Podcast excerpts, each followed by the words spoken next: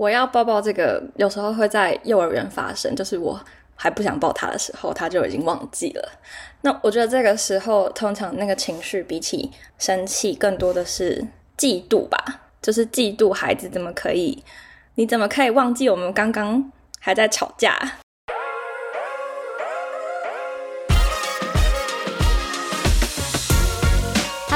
欢迎收听妈妈的明星花露水。我是主持人 Mimo，也是露水的共同创办人。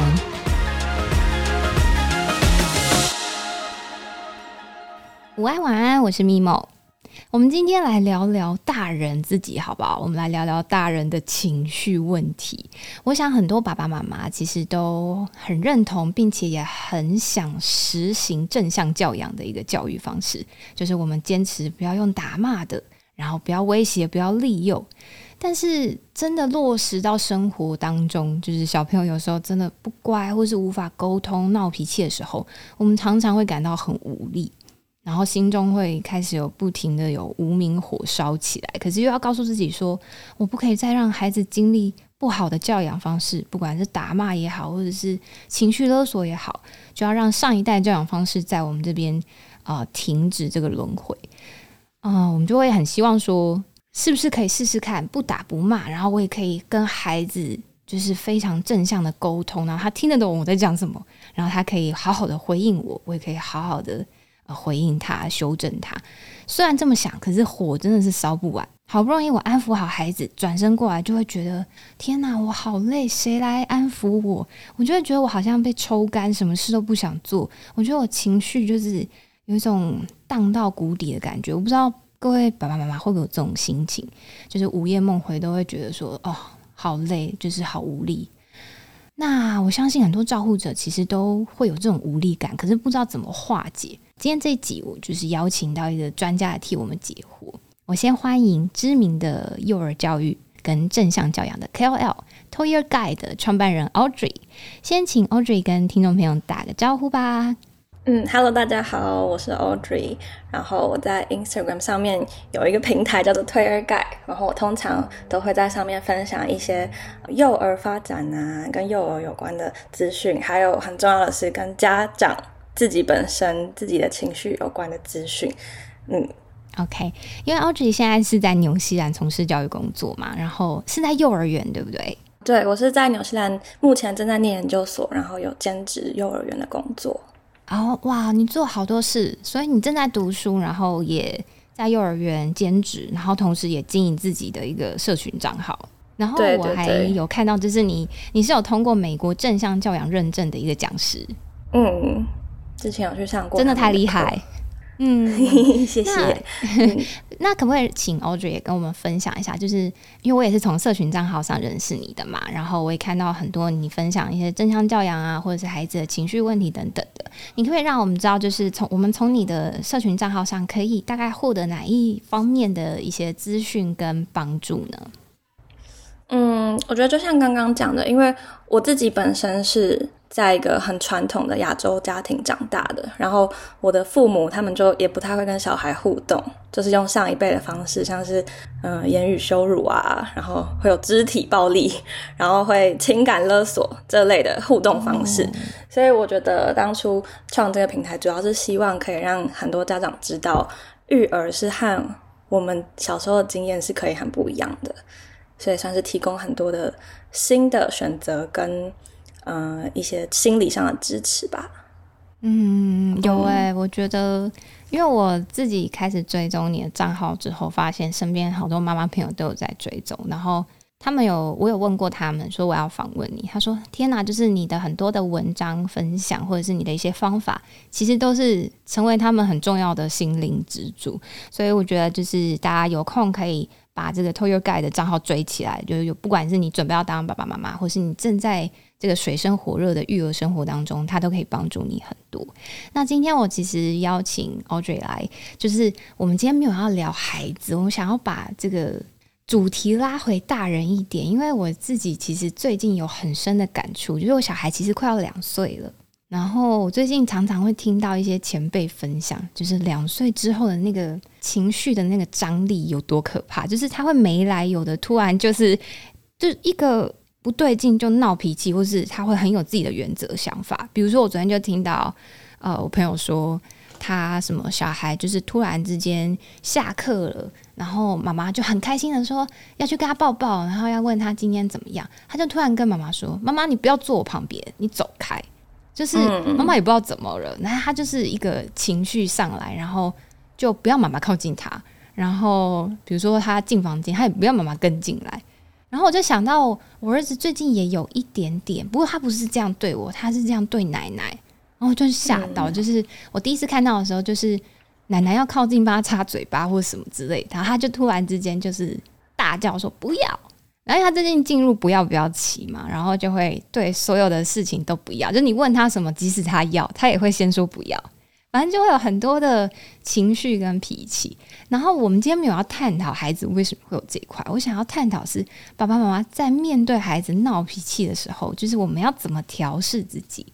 因为我们通常都会在心里就会告诉自己说啊，他还是小孩，跟他生气没有用，不要往心里去，不要在意。但其实我觉得这是一种忍耐，对不对？就是这种忍耐其实是有一点压抑的，那这种压抑久了其实不太健康，所以我今天想要请 Audrey 来帮我们。找找这个大人的情绪出口。我想要先以粉丝的身份跟你聊一下，就是我们刚刚聊到你的账号，就是就我第一次知道 Audrey 也在幼儿园同时有在工作，然后经营这个账号的时候，我就觉得很不可思议，因为就是幼儿园是一个很辛苦的工作，诶，他没有比爸爸妈妈还轻松，所以我想要以一个粉丝的身份问你，就是你平常在幼儿园工作。你会不会也跟我们一样，就是会有照顾小孩照顾到很心累，或者让你觉得特别疲惫的时候？嗯，我觉得每天都是啊，就是其实不只是幼儿园，像我之前有待过嗯特教机构，就是只要是跟小孩的互动的工作，我都觉得有这种感觉，就是下班的时候我会一句话都不想讲，然后我会真的大喘三口气。然后再开默默的开车回家，然后有时候我的伴侣会来接我，我们就一路上塞车都没讲话，都没讲，我一一句话都不想讲。我跟我先生也是这样哎，嗯，我觉得就是因为真的心太累了，然后好不容易可以照顾好自己，我就想要谁都不想不要跟我讲话啊。对，因为其实你在跟别人交流互动的时候，那就是一种一直要给东西跟。接纳东西其实很累，然后哦对，就让我想到我下班有时候也会这样。那你之前就是也这也是我今天最想聊，就是之前我们在你的社群上有看到“情绪劳动”四个字，嗯，就是有点像是我的认知啊，就是你可以再帮我们解释一下，就是好像是呃，意思是我们在育儿的时候，除了身体会感到很疲惫之外，就是体力啊或什么等等外在的一切之外。呃，我们的内在的情绪，因为我们通常会想要给孩子一个稳定的照顾嘛，所以不管他给你什么东西，你都会希望可以给他好的那一面，然后你也会希望啊自己就算有负面情绪，也不要释放给他。可是这同时就会去忍耐自己，或者是会消耗自己的一个精神能量。那为什么会我们在育儿的过程会出现这个情绪劳动？你可不可以帮我们？解释一下，跟他背后有哪一些原因？嗯，我觉得可以先从情绪劳动是什么开始讲。他其实一开始就是一九八零年代有一个社会学家，他在观察服务业这个工作的时候，他发现，哎，其实这种工作会涉及到很多工作者他自己必须要控制啊、调节自己的情绪，或者是他会也会有很多需要处理跟应对顾客情绪的时刻。然后这一个工作是占他们工作的很大一部分，只是因为就是这个工作是无形的，然后再加上它是超越其他类型的工作的工作范畴，所以一开始人们都没有注意到情绪劳动这一块。但是后来这个词被提出来之后，人们就开始发现说，其实这个是让工作者之所以会这么累的很大的一个原因，因为它是需要消耗能量的。因为你需要控制自己，然后需要你还要去处理别人的情绪，所以它其实是很耗能的。然后长期下来也会有很大的压力。反正它就是工作的很大一部分，然后会让身心灵都很疲惫。那你刚刚有提到为什么育儿会有这样子的情绪劳动？我觉得就是像服务业一样，因为它就是一个跟人的互动。然后小孩呢，我们就可以把它视为 OK。哦哦，这样解释就 对，因为我们也算是某种程度的服务业。对对，那他就是他需要大人自己要控管自己的情绪，然后要表现出符合别人期待的情绪，然后我们也需要去应对孩子的那些无理取闹，所以大人才会非常的感觉到心很累，在育儿的时候。然后它比服务业更糟糕的就是，它还包含了很多情感的投入，像是我们会爱小孩啊，我们会对小孩的人生负责啊，所以它是比服务业更加的复杂。然后还有另外一点就是，育儿是一个长达十几二十年的很长的旅程，所以大人在不同的阶段，比方说现在你小孩两岁，你会有两岁的担心；等到他上小学，你又会有小学的担心；青春期有青春期的担心，所以。它是会不断的让大人觉得很挑战的一个工作，我只能这么说。它是人生你要面对最长久的 OK 耶。是的，而且它 OK 的方式会不一样。就是一开始现在只是可能跟你说不要不要，然后以后可能就是会有可能啦，会不回家，或者是找一个很奇怪的另一半。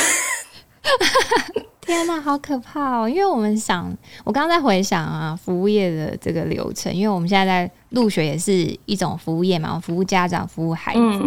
但我记得我一开始就是刚创业的时候，那时候就门市柜台就走我嘛，我跟我的合伙人，然后他负责上课，我就负责接待客人。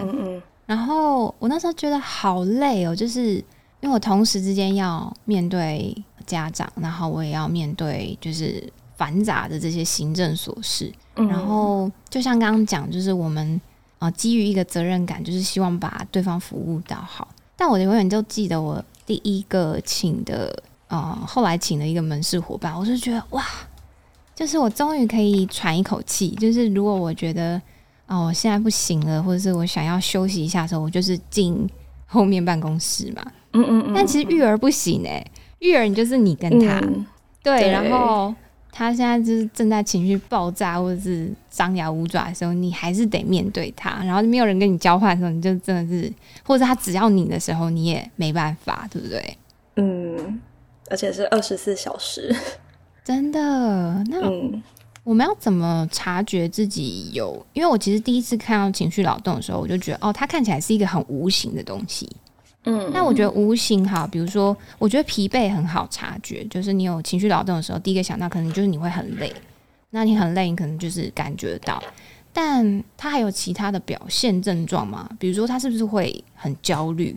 那这个焦虑，他是不是就是你会不太好察觉？因为我我我觉得我有几次经验是，我被孩子撸到一个地步的时候，我不会对他发火，可是我会对我先生发火。嗯 嗯嗯。对，我在想说，那个当下我是不是也是已经压抑到某种程度，然后我不想要负面东西给他，可是我就是变成是我给我先生，我觉得那好像也不是一个很好的状态，对不对？我的问题就是说，我们要怎么察觉自己开始有这个情绪劳动？呃，我觉得，呃，应该是说，如果生对孩子生气的频率开始变高了，那我们就可以想一想。这样子的生气是不是一个合理正常的范围？因为生气是人都会有的情绪嘛。可是每一天都在生气，这个就没有那么正常。那可能就是因为你生活中有很多压力，不只是育儿，可能还有工作啊，可能还有嗯一些繁琐的生活杂事，让你自己觉得已经就是你的身体里面就像一个蓄水池一样，你的池子已经满到一个不行了，你就会不断的溢出来，然后会。每天都会生气，然后情绪不稳定，这个就是一个很好的觉察的方式，就是看生气的频率。嗯，那 Audrey 你自己有遇过在你身上或是在别人身上看到的案例吗？我我们在工作的时候，我们不是只是要和小孩子互动，我们还有很多事情要在脑海里面 run。比方说，我们要想某某小孩已经换过尿布了，哪一个小孩三十分钟要提醒上厕所一次，然后。什么时候要写教学日志？什么时候要做 documentation？就是我们好多事情要在脑海里面 run。那这时候其实我们心里面就会有很多压力，但这个压力其实不是来自孩子，它是来自我们自己的其他工作的事项。然后像我，我们就是要在哄睡小孩的时候，要把教学日志写完。所以你要一边哄就没时间休息。嗯，有没有休息时间？但是我们写教学日志的时间就是哄小孩睡觉的时间。嗯，所以我就会需要在小孩睡着的那一个半个小时内，我就要把我的工作做完。然后我每一次就是在小孩还在跑来跑去、跑来跑去的时候，我就会觉得我快要俩工。我就觉得你们到底什么时候才要躺下来，才要让我好好工作？但我后来就反思，如果我没有这个教学日志的工作，我还会这么生气吗？我还会对孩子不乖乖睡觉这件事而生气吗？答案是不会，我会有很多耐心可以陪他慢慢的入睡。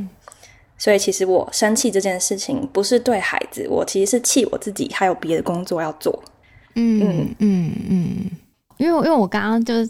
听到这案例，我就想到说，我有几次啊，就是之前我的工作加育儿还很混乱的时候，就是我还没有办法把它切割的很干净的时候，我也很常遇到这个状况。比如说，我正在要哄睡他。哄睡我的小孩的过程，然后我知道我还有什么工作的呃讯息或者是文件还没处理好，然后他可能有个时限是大概一个小时后，然后我就会很焦虑，因为我们哄睡小孩可能差不多就半小时，然后有时候他比较炉会更久，然后我就会开始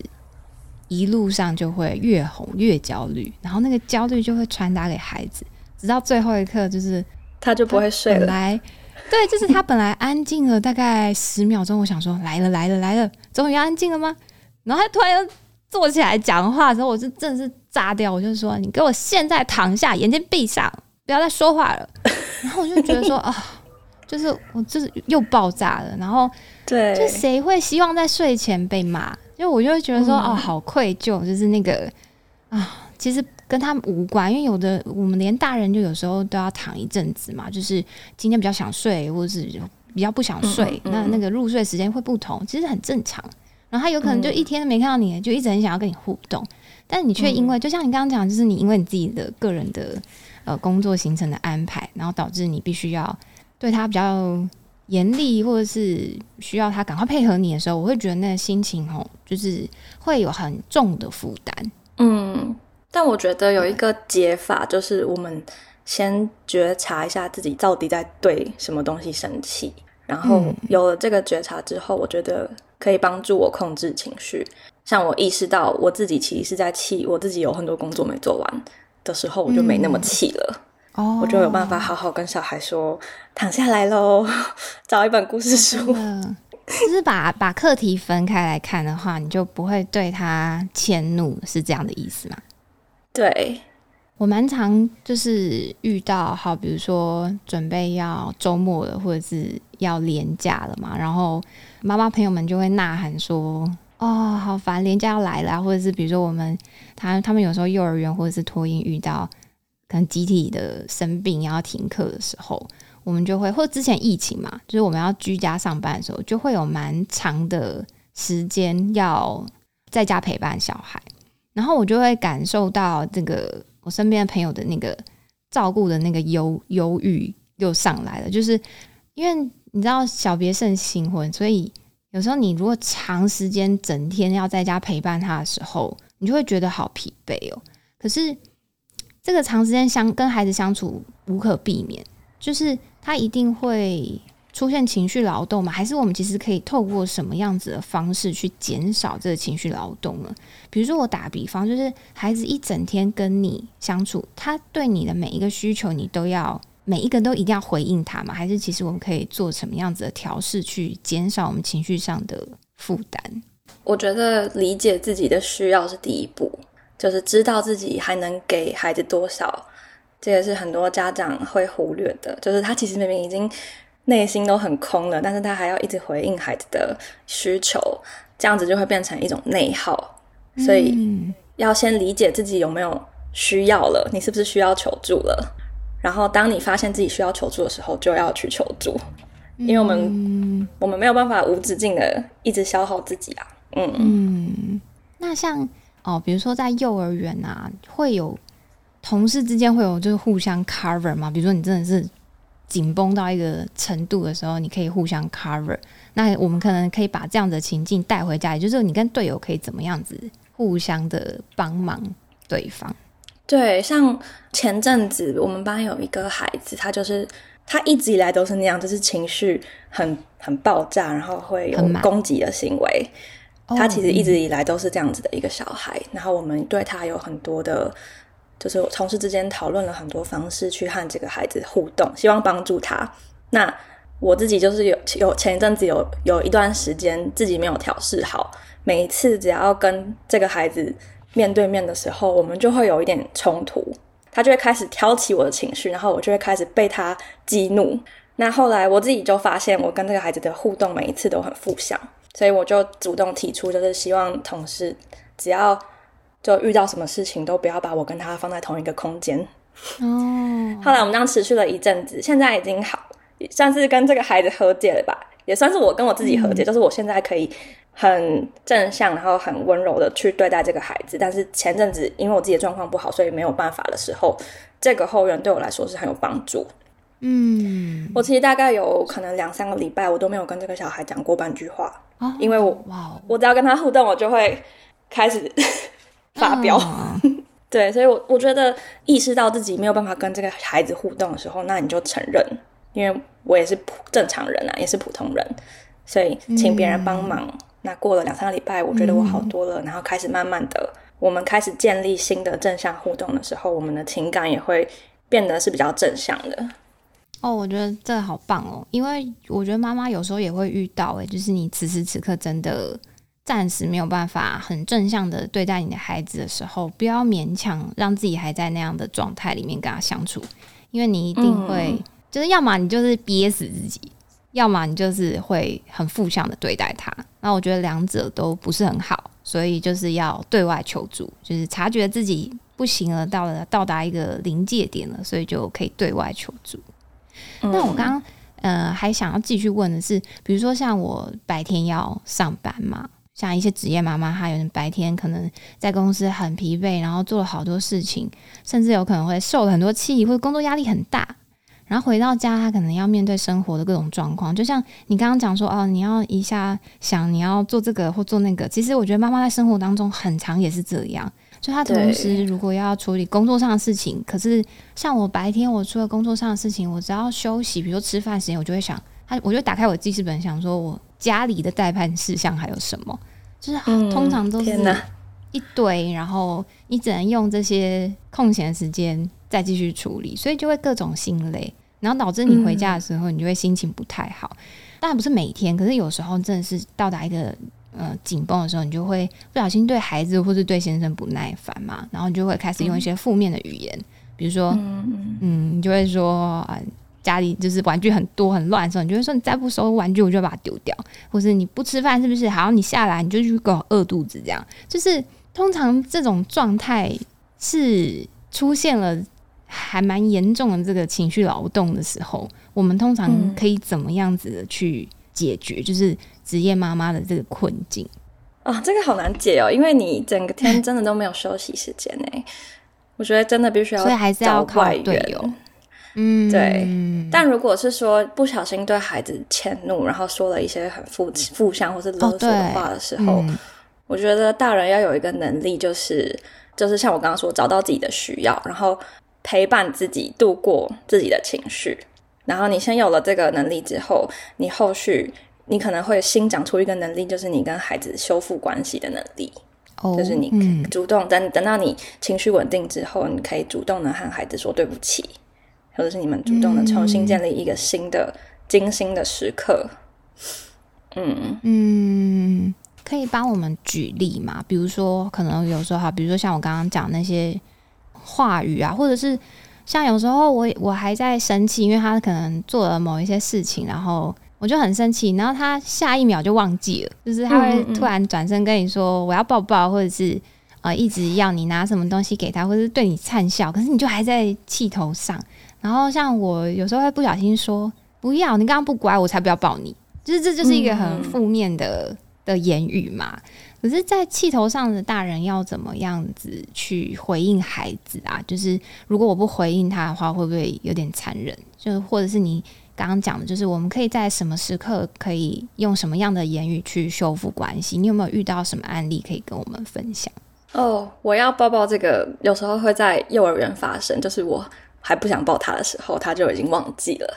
那我觉得这个时候，通常那个情绪比起生气，更多的是嫉妒吧，就是嫉妒孩子怎么可以，你怎么可以忘记我们刚刚还在吵架？你怎么可以现在好像没发生什么事就跑来抱抱？然后那种情绪会比生气更复杂，然后会更让我没有办法气消。对，然后你就会想要回一个什么去刺激他一下，对不对？对对对。然后我也说过，像你刚刚又不乖，我不要抱你这种话。但是我后来就是发现，其实如果你要避免和小孩的关系有裂痕，然后又要避免自己太过内耗的话，其实可以直接告诉他，就是诚实的告诉他，我现在还没准备好抱你，但是五分钟之后，也许我就准备好了，请等我五分钟。那虽然我这样子说，孩子可能还是在哭，他还是觉得我不抱他，可是至少他不会有一个误会，是我永远都不要抱他了。嗯嗯，所以诚实的告诉他你需要时间。像我刚刚有听你分享一个案例是，呃，你有对自己说，你知道你自己正在生气，或是正在一个负面的情绪，因为像我们有时候会忍不住冲动，然后骂完小孩之后就会陷入。各种自责，不管是当下或者是我，我记得我有有一阵子常常睡前会跟我老公开检讨会，我就会告诉他说啊，我觉得我今天好像哪里没做好，或者是我会觉得说我今天不应该这样跟他讲话，然后会提醒自己说啊，我明天不可以这样子，或是下次再遇到一样的状况，我我不要不要这样子跟他讲话，或不要生这种气，但是可能过几天还是会破功。就我会常常会对自己就是没办法调节好，或者是我不断生气的自己会觉得好好失望哦。就是我这样可以当好一个妈妈吗？我就会各种陷入很深的自责。我们要怎么，就是大人要怎么避免让自己陷入这种很懊悔的轮回，或者是我们可以在情绪当下怎么样子的提醒自己？嗯，我跟自己对话。嗯。像我前几年，就是那个时候还在特教机构工作的时候，就那时候我刚好有工作，然后我爸爸又癌症末期，所以我其实我的生活就是在一个很高压，要工作，要面对特殊孩子，然后要就是很高压的工作环境之外，我下班也是很高压的陪病环境。然后那一阵子我就是身心状况都非常不好，可是我每天还是就是上班前我都对自己精神喊话，就是我今天一定不能生气，就是一定可以的。一定可以不发飙，但是每次都是差不多第一堂课就破功。对，然后我后来就真的体会到，当一个人身心状况不够好的时候，仅仅只是对自己精神喊话是没有用的，就是它不会让我们好起来，然后它反而还会让我们因为给自己设定了一个期待，然后期待落空的时候，会让我们更加自责。嗯，所以。就是要理解自己的状态不好，然后理解是什么原因，因为肯定不会只是孩子做了什么什么事让你的状态这么糟，肯定还有别的事情，有可能他触发了你小时候的不好的经验，或者是有可能你生活的压力太满了，都没有都没有空间可以宣泄，所以找到那个情绪的原因之后，才有办法找到出口。嗯。嗯，其实压抑怒气真的很不健康哎，就是你没有给自己一个对话的空间，或者是情绪的出口。呃，我想问 Audrey，就是有有一个状态是情绪勒索的这个状态，我不知道你有没有被这样对待过。可是我觉得这一题也是蛮多妈妈会、爸爸妈妈会遇到的问题，就是你如果长期。我实在不想讲我妈妈，可是她就是一个情勒的高手，就是她会嗯让自己长期的，因为我妈就是属于那种就是无限付出，而且她对孩子是你不能讲百分之百，百分之两百吧，就要把她自己所有东西都掏给你。可是我觉得那个不会有人一直付出，可是不求回报，除非他真的是一个圣人。但是因为我觉得很常会让自己处于一个。是委屈吗？或是觉得自己好像一直在成全别人的感觉？所以那个状态，我觉得久了，像他很常会跟我讲啊，比如说我在跟他 fighting 某些事情的时候，嗯，我记得我蛮小就听过，他会告诉我说，没有什么好讨论的，你妈妈我就是这么辛苦，你就是要听我的，你不准回嘴。对，就是会有这种没有讨论余地。但我妈我还是很爱你。反正我觉得她很辛苦啦，因为她一个 单亲嘛，然后然后又要照顾三个小孩，就是我觉得他的那个事情是三倍多，所以我一直以来都觉得我可以体谅他。可是我就会到我这这一代，我觉得当然就会不想要这样子对待我的孩子。就是这个情绪勒索，通常为什么会出现这样的状态？那他推回背后的原因可能是什么？我们要怎么避免？嗯，我人生第就是第一次被人家指出我正在情绪勒索孩子的时候，那时候我还大学，然后我参加了一个营队，然后就是营队的姐姐，然后会带很多个小孩，然后当时我的对象有一个特别。不配合的孩子，就是会到处跑来跑去，跑来跑去。他甚至会跑到就是我们的那个会场的楼下，就是已经不安全的范围了。然后那时候他在跑楼梯的时候，我就对着楼梯下面，我就对他大喊说：“你在跑，我就不要理你了。” 然后就被我们的那个督导听到。然后下班之后，督导就跟我说：“你知道你今天这句话其实是在情绪勒索。”然后我就很，就是我就震惊了一下，说哦，原来这个是情绪勒索。然后他就问我说：“你有没有想过，你为什么说这句话？”然后我想了一下，我觉得是因为我没有别的办法了，就是我已经束手无策了。我做了很多不同的努力，然后嗯，希望可以让你配合我，但是你都不听，所以我就双手一摊，我就想说，不然你还要我怎样？所以我觉得情绪勒索的出现，通常是。无助的表现吧，就是大人觉得自己已经没有办法了，然后就我觉得他算是一种示弱，就是说我我已经没办法了，你还要我怎样？你可不可以拜托配合一下？你可不可以拜托听我的话？嗯嗯嗯，所以理解自己是其实是需要帮助，这个很重要。嗯，所以我我觉得今天回到最终可以给听众朋友一个结论的话，其实就是我们建议。照护者就是你一定要好好察觉自己情绪，尤其是尤其是有负面的这个情绪，不管是生气，或者是你很当很难过的时候，就是你当下你其实可以好好跟自己对话。比如说，我很喜欢 Audrey，就是在分享那个他在你的社群上分享，就是情绪劳动的时候，你最后有给我们几个关怀金句。我觉得这个超赞的，因为我不知道为什么，我觉得妈妈们，呃，应该说我们一般很常可以对外沟通，可是我们很少对跟自己沟通。就你很少安慰自己，或是很少去，就你把自己拉出来，然后去跟自己讲话的那种感觉。然后我觉得可以分享一些很棒的跟自己对话方式，比如说，你如果正在生气的时候，你可以告诉自己说。这都是 Audrey 的建议哦。比如说，我们现在啊，我现在有在生气，我现在很沮丧，我用这些难过的情绪都很正常。我可以对自己大方承认我有这些情绪，没有人会责怪我。就我觉得这超赞，就是因为你会责怪的，可能就只有你自己吧，就是会会有那种自责的感觉，一定是你先责怪自己。可是你先承认你有这些情绪，并且告诉自己没有人会责怪我。然后像刚刚你有提到。可以在孩子对你有大量的需求的时候，你可以告诉自己：我现在无法正向回应孩子，但是没关系，我先去旁边休息一下，以免我发泄在孩子身上。嗯，然后或者是说，我现在需要协助和体谅，那我去找其他人帮忙，不必跟现在这个无法理解我需求的孩子计较，因为我觉得我有一阵子是完全没有办法。对外寻求协助的，我不知道那是什么状态。就我猜，他也是一个情绪劳动到了临界点的表现。就是你觉得对一切都不满意，然后你会觉得说，好像只有我在照顾孩子，所以孩子的需求只有我懂，所以你就会对一切旁边的照顾者或是想要帮助你的人，你就会觉得不要，你不懂，我不要找你帮忙。可是其实那个就是无限的会来压抑自己。所以你刚刚讲的一个，我觉得很棒，就是懂得示弱，然后懂得察觉自己，呃，已经到达临界点了，所以我要去寻求帮助，这是很重要的。欧曲有没有想要再补充什么？就是在这一块大人处理自己情绪的这个问题，我觉得可以补充两两件事情。第一件事就是像。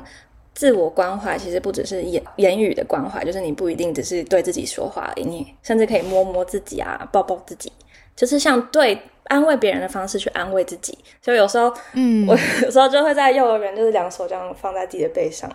然后小朋友都会问我在干嘛，我就说 我在抱抱我自己，因为我觉得我已经，我觉得我很委屈的时候，我就这样做。对，然后第二个可以补充的就是。像啊，比方说我们在幼教现场，有很多情况是你当下没有办法，真的有这么多时间可以照顾自己的。像我们一对多，然后每天都有那么多事情，我们没有办法当下就在那边告诉自己一些安慰金句。我们一定是当下要先处理这个小孩，所以我就会告诉我自己说：“嗯，大人的情绪先丢掉，等一下再捡回来。”我就会默念三遍：“先丢掉，先丢掉，先丢掉。”然后我就真的可以，就是真的可以多可能两三分钟的耐心。然后，但我我觉得这个就是因为长期在这个环境下工作被训练的啦。就是因为情绪其实很难说丢就丢，但是当大家没有办法，比方说你人在外面，你没有办法真的暂停这件事，然后真的跟孩子分开，你又没有后援的时候，你可以试着跟自己说：“我先丢掉，等时机来了，我再把它捡回来。”嗯嗯，好难哦，就是其实就是比较不要迁怒嘛，然后先把那个自己的怒气先放在旁边，就是你告诉自己，等一下还是可以处理。因为我觉得有时候是那个，就是我猜想他也是一个你自己大人内在小孩很需要被安慰了，所以你好好需要求助哦，或者是你好需要暂停一下。可是确实就是像像刚刚讲，就是可能这个当下你还是要继续处理事情。的时候你是没有办法好好停下来安慰自己的，但是你就是可以先把它放在旁边啊。好，我觉得需要练习漫漫长路。可是我觉得今天很好的是，就是我觉得通常人们会对于自己不了解的这个状态感到很陌生，或者是。你不会去面对它，可是当我们知道背后的原因，例如说，其实呃，情绪劳动这件事情，它是无形中会增加，并且像就像刚刚讲会满出来，然后需要去排解的。当我们知道背后有这一层呃原因之后，你就可以更能够察觉自己现在的状态。那我会觉得，其实我们常说，呃，养育小孩的过程，就是让自己再重新。成长一次，再经历一次孩子的时期，只是你这一次，你可能可以从大人的角度，或是你已经啊比较成熟的角度，可以看得更明白。哦，原来我每一次呃遇到这个情绪转折，是因为我从小被怎么对待，或是我其实小时候有遇过什么样的事件，所以我就可以从这个过程当中去练习，慢慢的校正，然后我可以练习尊重我的孩子。也有可能你以前是没有被尊重的，但你可以从这个时刻开始去慢慢调整自己对待孩子的方式。那我觉得更重要就是今天奥瑞一直提醒的，就是一定要察觉自己的状态，就是不管是身心也好，或是你其实是很需要求助也好，这件事情都要看得清楚，然后适时的行动，就是不要一直往内去内耗自己。今天很开心可以邀请到 Audrey 来跟我们分享这个大人的情绪劳动这件事情，希望谢谢有帮助到面临这个状态的你们。